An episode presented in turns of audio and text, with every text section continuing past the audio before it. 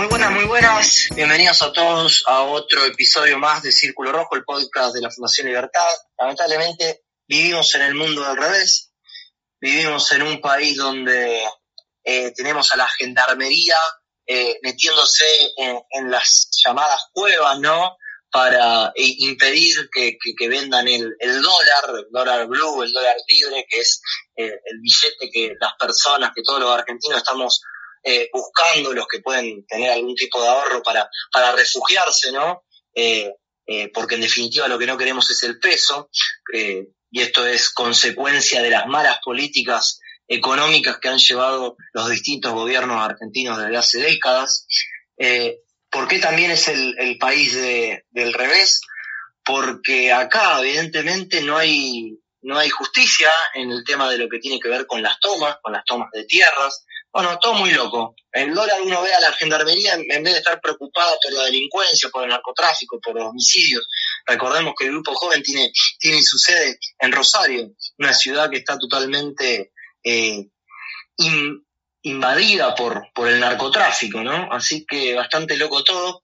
Vamos a estar hablando del tema de las cuevas, eh, del dólar y del tema de, la toma de tierras con los de siempre, con Luis Perry y con Juan Rodolfi. Vamos primero a hablar un poquito de todo el tema de, la toma de tierras, de Grabois y demás, con Luis Perry. Lu, ¿cómo andás? Hola Nacho, ¿cómo andás? Bien, todo bien. Contame, contame, contame un poco todo esto, ¿no? Porque la verdad que yo no puedo creer que acá en este país no se respeten los derechos de propiedad, la propiedad privada. Después quieren volver a retomar la confianza, ¿no? Sí, es un tema, es increíble. Esta oleada de, de toma de tierras que se venía multiplicando desde fines del año pasado, pero con la llegada de la pandemia, eh, bueno, se intensificó todo. Eh, bueno, es un problema que en realidad data de largo en Argentina, eh, pero se, intensifica cuando el país está en crisis económica, o sea, como estamos viviendo hoy. Eh, sí, y, se intensifica, además se intensifica con un gobierno que no está realmente combatiendo esto, porque acá lo importante es que, exactamente, acá lo importante es que cese el delito, después se ve qué hacen con, con, con las personas, pero no pueden permitir que cualquier grupo de personas agarre y tome las tierras que son propiedad de otra persona. Digo, es algo básico, es algo que está en la Constitución. Eh, Graboy, no sé, no entiendo cómo no está preso ese hijo de puta. Pero bueno, perdón, pero sigamos. Eh, es increíble, sí, si bien la toma de tierras eh, viene eh, por lo largo de la Argentina, en Córdoba, en Entre Ríos, en el sur, el problema más grave se da la provincia de Buenos Aires, que es la más densamente poblada del país, principalmente en La Plata, La Matanza, Moreno y la de Guernica, que es el caso testigo que todos conocemos eh, de un problema que se replica en todo el país. Eh, por ejemplo, el Guernica es un terreno de 100 hectáreas ocupado por 3.000 personas, 500 son menores, entonces, bueno, todo se, se complica para el tema de sacarlos y todo eso. Eh, Ahora, perdón, perdóname que te interrumpa, digo, a todos estos chantas que están a favor de la toma de tierra, ¿por qué no hacen algo, ya que son tan tan benefactores, ¿por qué no agarran e invitan a cada una de esas familias que tomaron las tierras de otra familia o de otras personas? ¿Por qué no agarran y le invitan todos a su casa, le hacen una, le dejan una pieza en su casa para que estén ahí con ellos? ¿por qué no hacen eso? O, o, es nada más con lo ajeno que se hace eh, esta, cosa altruista. Con la propiedad ajena, sí, así es así. Este fenómeno de la toma de tierras no es algo espontáneo, eh, es todo lo contrario. Tras de esta usurpación se presume que hay un, armado que incluye tanto los dirigentes de los organismos sociales hasta funcionarios públicos, eh, más ligadas al poder, eh, que luego hacen un negocio inmobiliario y venden esos pedazos de tierra a la gente que necesita.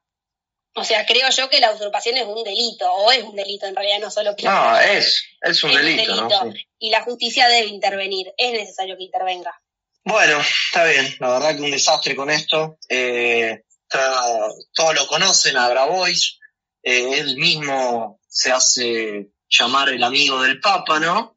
O se jactaba de ser el amigo del Papa, un Papa que agarra y que adora al comunismo y que en vez de representar, como antes el Vaticano representaba a San Pedro, ahora parecería que, que representa a Perón y a todo lo peor del peronismo, ¿no? Porque hay un peronismo más racional que imagino que no avala esta toma de tierras, pero hay eh, eh, un peronismo totalmente irracional, eh, que lo podríamos llamar también kirchnerismo, una cosa mucho más extrema, ¿no? que, está en favor de esto. No sé, Luis, si querés agregar algo más. Si no, ya podemos pasar eh, a hablar del tema de lo que es eh, el dólar y, todo lo que tiene que ver con, con la, brecha cambiaria, la enorme brecha cambiaria que tenemos, más de un 100, 120%, imagino que debe estar siendo. Para esto vamos a hablar con Juanma. ¿Qué hace Juanma? ¿Todo bien? ¿Cómo andás, Nacho? ¿Todo bien? Bien, bien, bien. Bueno, a ver, contame un poquito de, todo este tema, de, esta divisa tan preciada para, para cada uno de los, de los argentinos. Bueno, mira, la brecha está alrededor del 120%. ¿Y por qué digo alrededor? Porque este puede diferir un poco de las cotizaciones que te mande eh, cada vendedor, ¿no? Puede ser unos pesos más, unos pesos menos. Ahora, fíjate que, el dólar obviamente está, eh, está en un precio muy elevado, pero esto se da justamente porque la gente que tiene dólares no los quiere vender y eso es sinónimo de confianza cero. Exactamente, sí, sí, sí. Eh, es una, uno de los tantos eh, desequilibrios que genera esta brecha es bueno es la, la, falta de oferta de dólares porque vos pensás que cada día va a subir y va a subir y va a subir entonces en vez de vender hoy vendés mañana pero si hacemos un repaso de las brechas entre el tipo de cambio oficial y el tipo de cambio blue, dólar blue o paralelo, como le quieras decir, durante los últimos ministros de Economía. Eh, con el ministro Guzmán esta brecha es del 120%. Eh, la CUNSA, sí, el ministro de la CUNSA tuvo una brecha del 6,3%. El ministro Duhovne... 6,3% de brecha, de brecha entre oficial y blue. Sí, con la CUNSA. Cuando había un cepo de eh, 10 mil dólares, no sé si te acordás. 10 mil dólares, sí, sí, recuerdo. Bien. Con Duhovne era el 0,4%, o sea, inexistente. Y con Pralgay del 1,2%, también inexistente, pues básicamente no había cepo. Y con Kisilov del 67%, es decir, la brecha... ¿De cuánto, perdón, con Kisilov? 67. Ajá. Es decir, que la brecha es consecuencia del cepo cambiario. Además, eh, lógicamente que tengan que implementar el cepo cambiario, eh, cambiario perdón, es a la vez consecuencia de que no pueden generar ningún tipo de confianza este gobierno y hoy mandaron, como vos recién mencionabas hace unos minutos, mandaron la gendarmería a, a las diferentes cuevas. No entiendo en qué cabeza esto puede llegar a generar confianza, al contrario, va a generar más miedo y va a generar que el tipo de cambio... Más gente, más gente queriendo... Eh tener dólares, o sea que el blue va a seguir, va a seguir subiendo. Claro, o sea, va a generar que el tipo de cambio siga subiendo y cuando esta gendarmería es justamente necesaria en las tierras que se están tomando, como explicaba Lu hace unos minutos. Así que, bueno, es increíble en la Argentina, lo que falta es racionalidad, me parece, ¿no? Estamos haciendo cualquier cosa. Eh, a su vez, esta brecha genera muchísimos desequilibrios en la economía. Primero, eh, expectativas de devaluación a futuro, lo que trae expectativas de inflación a futuro. Además, desincentiva la liquidación de exportaciones al tipo de cambio oficial. ¿Por qué? Porque, por ejemplo, si un, un exportador quiere vender... Eh, sí, un sojero. Sí, un sojero. quiere vender, tiene un dólar de... Tiene, el dólar oficial debe estar en 80, no me acuerdo con esa 53. algo así. 83, le tenés que restar el 30% de, de, de, retenciones que tiene la soja, le queda un dólar de 50 y pico, y, y, el, y el, paralelo lo tenés... Eh, eh, Arriba de los 180 lo tenés. ¿Eh? Lo tenés arriba de los 180 el paralelo. Yo había sacado la cuenta de, que, de que si quiere exportar mil dólares, le dan un dólar de 53 y después tiene que ir a comprarlo arriba del 180. De mil dólares le quedan 283 dólares. Fíjate, nada, nada. Entonces, lógicamente, desincentiva la exportación. De cada, de cada, tres barcos que, que, se exportan, dos se lo queda al Estado y uno es para el que, para el que lo produce. Exactamente. Esto genera retenciones de stock. Genera retenciones de stock, diferentes tipos de faltantes, pues lógicamente nadie sabe a, qué, a, qué, precio va, va, a poder comprar el dólar y desincentiva las, las, las inversiones y las decisiones de ahorro en pesos. Pero la brecha tampoco es nuevo en Argentina. Em, viste, como en Argentina parece que vos lees algo y es actual, pero en realidad es de hace 70 años. Si recordamos el, gobierno de la Revolución Libertadora en 1955, había una brecha de 133%, o sea, muy similar a la que hay hoy. Como que en este país nada cambia, hacemos siempre lo mismo, y esto lógicamente significa que hay una desconformidad con las instituciones eh, y principalmente falta de confianza en la moneda, que es lo que decimos siempre. Bueno, a ver, ¿sabes qué es lo que pasa acá? A ver, acá lo que tienen que tener todos todo nuestros oyentes del podcast. A ver, acá el problema no es el chef. Acá el problema es la receta. Vos podés cambiar de chef todas las veces que quieras, que si la receta es más o menos parecida, el plato sale mal, sale feo. La cosa no sale bien. Acá todos los gobiernos en Argentina, sin importar el color político, se han caracterizado por gastar más de lo que le entran. Esa diferencia que hay entre los gastos y los ingresos se llama déficit, déficit fiscal. Como ya lo hemos dicho, este déficit fiscal se financia con impuestos sobre todo. Ahora, cada vez suben más los impuestos para poder justamente cubrir más gastos. Por, eso Argentina tiene una de las presiones fiscales, eh, una de las presiones impositivas más altas del mundo. Como sin embargo no alcanza con toda esa presión impositiva para cubrir esos gastos, los políticos o toman deuda, que es jodido también porque es como que vos sos una familia, por ejemplo, pongámoslo en términos de una familia, una familia que todo el tiempo tiene ingresos por 10 y gasta 15 todos los meses, bueno, tiene un déficit de 5. Entonces, ¿qué tiene que hacer? Bueno, tendrá que endeudarse con el banco, con, con quien sea, pero no, no, no podés vivir endeudado. Digo, lo primero que te enseñan papá y mamá cuando sos chiquito es que tus ingresos tienen que ser similares a tus gastos porque si no, no podés eh, sostener eso. Pero ¿qué hacen los políticos? Porque todavía no les alcanza con la deuda, ¿qué hacen? Emiten, emiten, emiten, emiten a mansalva, sacan pesos a la calle, el argentino no quiere ni, ver ni en, una foto al billete, al peso, entonces lo primero que hace es ir a gastarlo en un producto, en un bien, porque sabe que a los dos o tres días, o a la semana, o al mes, perdió un montón de poder adquisitivo, entonces compran un producto. Lo que, lo que sea que compren, una silla, una mesa, o el dólar, es otro producto, ¿no? Bueno, esto es lo que viene teniendo Argentina, que es un círculo vicioso del cual no se puede salir y que espero de que estamos en una crisis económica de las más grandes que va a tener nuestro país, la historia de nuestro país, y que espero que esto nos sirva de oportunidad para que se meta en política gente que realmente tiene las ideas claras, gente que realmente tiene un norte, que tiene una dirección correcta y que podamos de una vez por todas entender que no se va a que Argentina no va a salir de esto con más Estado, va a salir de esto con menos Estado. Menos Estado, menos gasto público implica menos impuestos, menos impuestos y, instituciones que respalden lo que es la seguridad jurídica va a hacer que se invierta en este país. Y que se invierta en este país va a generar que se cree trabajo, trabajo genuino. Y eso es lo que saca a la gente de la pobreza, no los planes sociales. Pero bueno, es un pequeño razonamiento que quería hacer que creo que es eh, eh, lo, que, lo que hay que pensar para poder salir de esta situación. Así que, Juanma, Lu, les agradezco a ambos por, por, por la mirada que han dado con el tema de dos temas que, están eh, hoy en boca de todos, el tema de la toma de tierras y el tema del dólar, que viene siendo noticia todos los días porque no para de subir. Así que invito a toda la audiencia a quedarse con nosotros porque ya pasamos con nuestro invitado especial. Bueno, bueno, ahora sí vamos a estar con nuestro invitado especial. Él es Alejandro Bongiovanni, es abogado y también es director de Fundación Libertad. También famoso tuitero, muy muy conocido en el, en el ámbito y en el mundo de Twitter. Así que bueno, gracias por acompañarnos, Ale. ¿Cómo andás? Hola Juan Manuel, un gusto saludarte. Bueno, te quiero preguntar, Ale, eh, para ver si, si coincidís o no conmigo, con esta visión. Yo estoy viendo que el gobierno no está haciendo pie, y me refiero a que no está haciendo pie en el sentido de que está atrás y va corriendo atrás de los diferentes problemas, va corriendo atrás de la inflación, va corriendo atrás de la pobreza, va corriendo atrás de la caída en la economía. Es más, hubo la peor caída del PBI en este segundo trimestre, 19,6. Nunca había caído así en la historia va corriendo atrás de la curva de contagios y demás problemas y, nunca pueden solucionarlos, mientras tanto en el medio del gabinete se pelea, parece, para ver quién nos brinda una nueva irracionalidad día a día, viste, de estas que nos tiene acostumbrado a Argentina.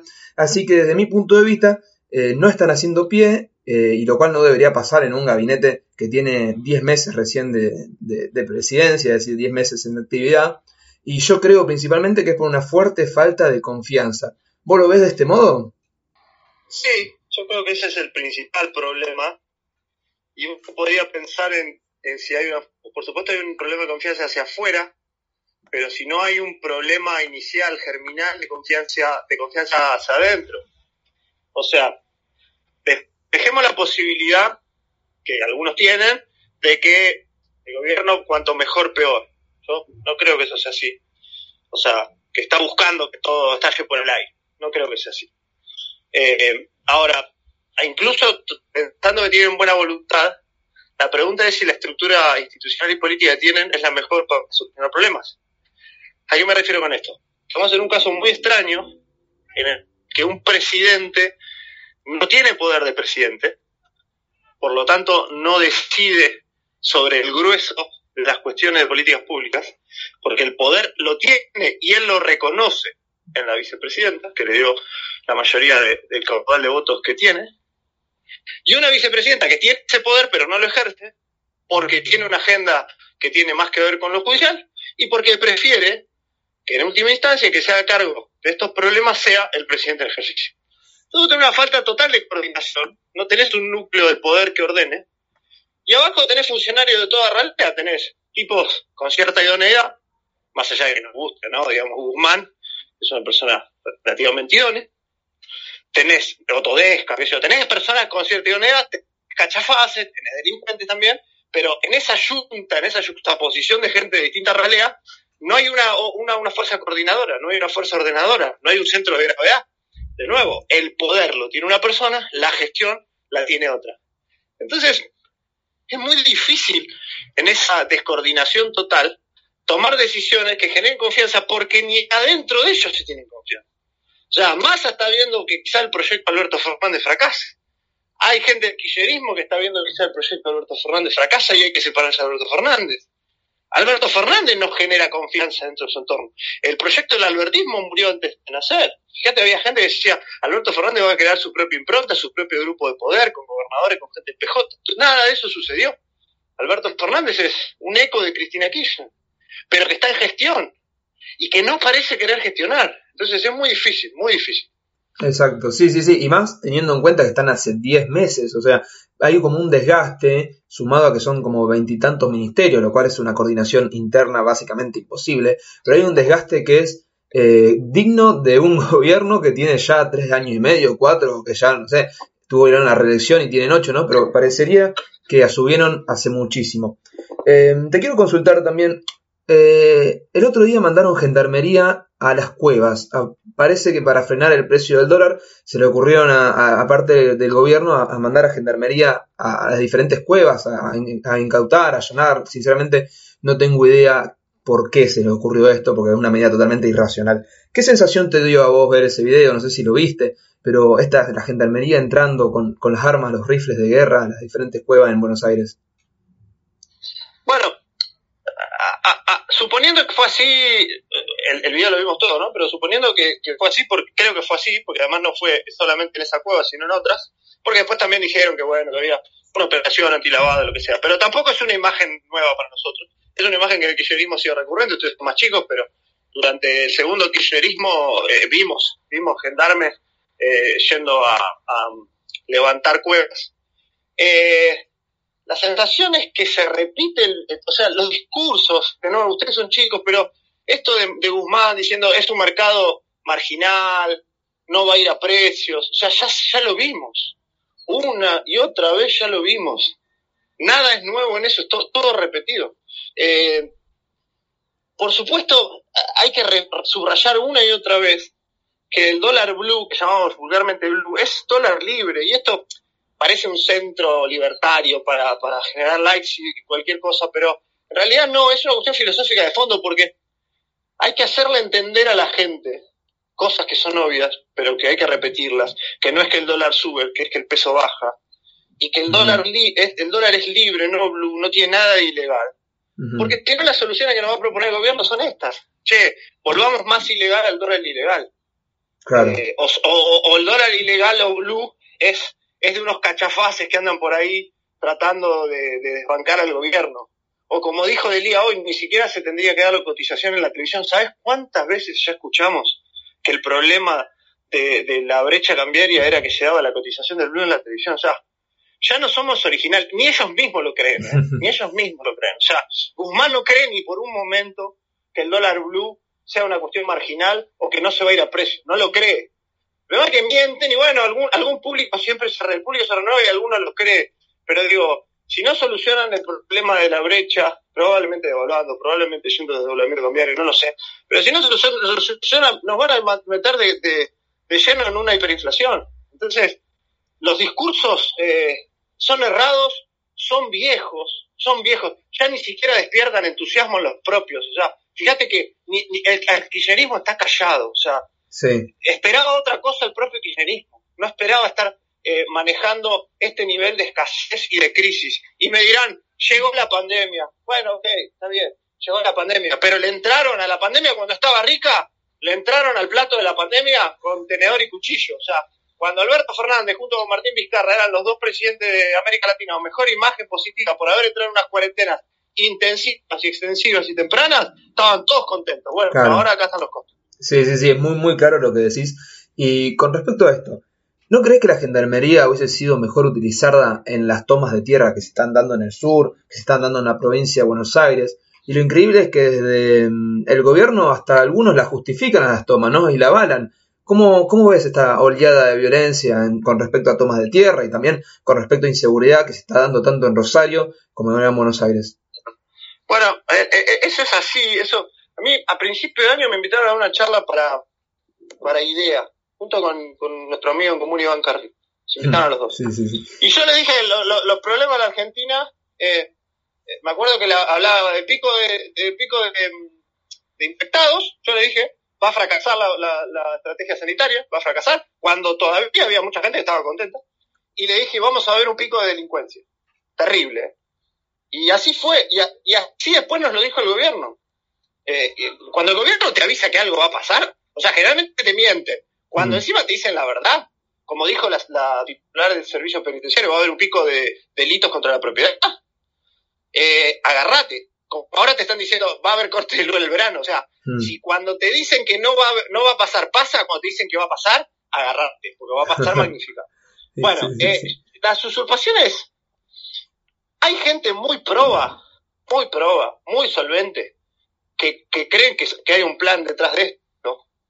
Eh, el periodista Luis Suya, la abogada penalista Florencia Arieto, que creen que esto es un plan sistemático, eh, para, para ocupar territorio argentino por parte de grupos de presión y grupos terroristas. Mm. Eh, supongamos que no es tan así. Bueno, son grupos desorganizados que ocupan propiedad privada o en algunos casos propiedad pública y que el gobierno no hace nada para sacarlos e incluso los exculpa, los justifica, les narra una explicación muy, muy, muy de la mano con la explicación teórica de la reforma agraria de Juan Grabois, muy de mm. la mano, muy de la mano, y esto molesta a muchos amigos, y bueno, y molesta también a mucha gente de, derecha que no, no puede sustraerse de, de, la pulsión católica en la política, pero muy de la mano con lo que pone el Papa Francisco en Fratelli Tutti, donde entre otras cosas habla de la propiedad como si fuese una cosa comunal, ¿no? Claro. Eh, entonces, lo de las usurpaciones hay que mirarlo con mucho, mucha atención, porque pareciera, y ahora sí me pongo muy entre comillas, porque no quiero ser tajante en esto, pero hasta cierto punto parece como que están buscando una, una reacción violenta. O sea, eh, Echever quizá no lo haga porque es Echever y es un tipo que todo el mundo conoce, pero mañana se lo van a hacer a otro, y lo que va a hacer va a ser contratar a 30 tipos se van a quedar con palos o pistolas y se van a cruzar con los usurpadores. Sí. Eh, dicho eso paso, es lo mismo que haría cualquiera de nosotros si le usurpa su casa, ¿no? Claro. Eh, y, el Estado no le da una solución. Entonces, hasta cierto punto uno, yo no sé si estos tipos no están buscando que, se genere una reacción violenta para luego victimizarse. Hmm. O sea, ¿qué han hecho las izquierdas que han fracasado? Bueno, siempre han creado una derecha, una derecha violenta, narrativamente, digo, no, no, no, no tiene que existir en la realidad, pero lo van a narrar como una derecha violenta. A este gobierno le está costando mucho resistir, son como una enredadera, para crecer necesitan la resistencia, necesitan una pared. Le está costando mucho narrar una explicación, porque enfrente no tienen tanques, no tienen una oligarquía, no tienen a, ni siquiera tenía, tienen a Macri, o sea, Macri, que era como el, la figura sobre las cuales ellos podían eh, pivotear indignación, les dijo yo no quiero ser candidato, qué sé yo, o sea, les, no les quedó más que vacío enfrente, no les quedó más que clase media eh, desorganizada que sale a manifestarse. Les cuesta mucho, ellos el populismo necesita crear un enemigo. mi pregunta es si no, si no están tirando del piolín con usurpaciones claramente ilegales, con, con gestos obscenamente contrarios a derecho, para ver si no genera una reacción virulenta en algún grupo de gente que les permita justificarse y decir, esto es un, se viene un atentado contra la democracia o lo que sea. Claro. me Sí, es, sí, es muy, muy claro lo que estás diciendo. O sea, están, están sufriendo la imposibilidad de poder crear una dualidad entre ellos y nosotros, ellos los malos, nosotros los buenos, y viste ese lenguaje que utilizaban siempre. En un momento fue Clarín, en otro momento fue Macri, bueno, ahora se están quedando sin, sin ningún enemigo, por así decirlo, y, se les hace difícil la construcción. Sí, Care, bueno, me gustaría preguntarte, eh, ya para ir cerrando, ¿cómo ves eh, el armado liberal y el armado, por lo decirlo, republicano para hacer frente al kirchnerismo duro en las próximas elecciones legislativas, que por cierto eh, estamos en octubre, ya casi finalizándolo, así que faltarán para agosto alrededor de 10 meses. Em, ¿cómo, ¿Cómo lo estás viendo esto? Bueno, yo siempre digo lo mismo, hay dos opciones difíciles, eh, que son liberalizar un partido popular o popularizar un partido liberal. lo, lo primero sería lograr que cambiemos inocule dentro de su espacio mayor y dosis de liberalismo. Eh, que las inocule no solo testimonialmente, sino que eh, tome para sí eh, agendas liberales. ¿Qué dicho paso? Si cambiemos no lo hace, si voto por el cambio no lo hace, puede tener problemas, digamos, como está teniendo el PP por haber resignado las banderas liberales. O, la centro derecha, si lo querés interpretar Creo que algunos dirigentes de cambio tomaron nota de esto y por eso se están abriendo y dejando de ser un partido que en el core fue demasiado liviano y demasiado superficial durante la gestión, más allá de las cosas que hizo bien y las que hizo La otra opción es popularizar un partido liberal. ¿Es fácil? No, es extremadamente difícil. Y yo sé que hay muchos que se entusiasman diciendo, leyendo mal a Trump o a Bolsonaro, más allá de que no, no, son liberales, son más bien eh, centro derecha, pero piensan, mire, qué loco cómo Trump surgió de la nada. No, mira, de la nada no surgió y además corrió dentro del Partido Republicano. Claro. Y Bolsonaro menos, o sea, un tipo que tuvo 20 años siendo diputado, o sea, tiene un trajín político enorme. Hmm. Eh, no es fácil la segunda opción, no digo sea imposible, no digo que no se debe intentar, pero me parece bien, por ejemplo, esta diferenciación que hace López Murphy en 2021 se puede, jugar a medirse, pero en el 2023 tiene que estar todos juntos los que quieren sacar al kirchnerismo encima. Todos. Todos. Te digo, de gente que me simpatiza hasta gente que no me simpatiza. Yo creo que ahí todo el mundo debería estar en un frente común para sacarse al kirchnerismo encima. Eh, en el medio, para mí, es una buena noticia que un tipo que valoro muchísimo como Ricardo López Murphy quiera volver a jugar. Creo que se lo merece. Creo que hubiera sido otro el país si en 2013 ganaba. Si no mm. pasaba lo que pasó, que menos se bajó y demás. Imagínate López Murphy presidente con una, con una soja a 600 dólares la tonelada, o sea, seríamos Suiza en este momento. Sí, sí, me imagino. Eh, que él, que él quiera volver a, jugar, a mí me, a jugar políticamente, digo, a mí me, a mí me gusta, porque para mí siempre fue una suerte de faro moral, de académico, de probidad, honesto, o sea, Ricardo es, tiene una suma de virtudes que no, no es, no es fácil encontrar, o sea, un tipo que tiene mucha gestión en el lomo, en ministerios difíciles, en momentos difíciles de Argentina, mucha credenciales académica, un tipo que ha perdido plata en política siempre, o sea, un tipo que ha estado siempre ahí y nunca se enriqueció, siempre vive en el mismo lugar, o sea, es eh, Ricardo un ser de esos que hay, pocos en la historia, digamos, de Argentina. Así que él vuelva a participar me parece bien, no sé qué hará eh, y no sé cómo le irá, pero bueno, para mí es una buena noticia. Sí, que bueno. Eh, Ale, te despido. Muchísimas gracias por, por compartir estos minutos con el Grupo Joven de Fundación Libertad. Así que bueno, te mandamos un abrazo. Otro para ustedes, Juanma. Ahora Muchas gracias. Bueno, Nacho, ahí lo teníamos a, Alejandro Giovanni. ¿Qué te pareció todo? A mí me parece que Alejandro siempre que, habla es muy claro con todos los conceptos que, que va dejando y, con su análisis. Pero bueno, Juanma, me parece que hemos hecho un, buen trabajo por esta semana. Hemos estado hablando de toda la cuestión del dólar, del tipo de cambio, de la brecha cambiaria, hemos estado hablando también de, las cuestiones que tienen que ver con las tomas de terrenos, que, que han sido los dos grandes temas de la semana. Así que nos vemos en una semana, eh, Juanma, vemos en una semana a toda, a toda la audiencia con otro episodio más de Círculo Rojo, el podcast del Grupo Joven de Fundación Libertad.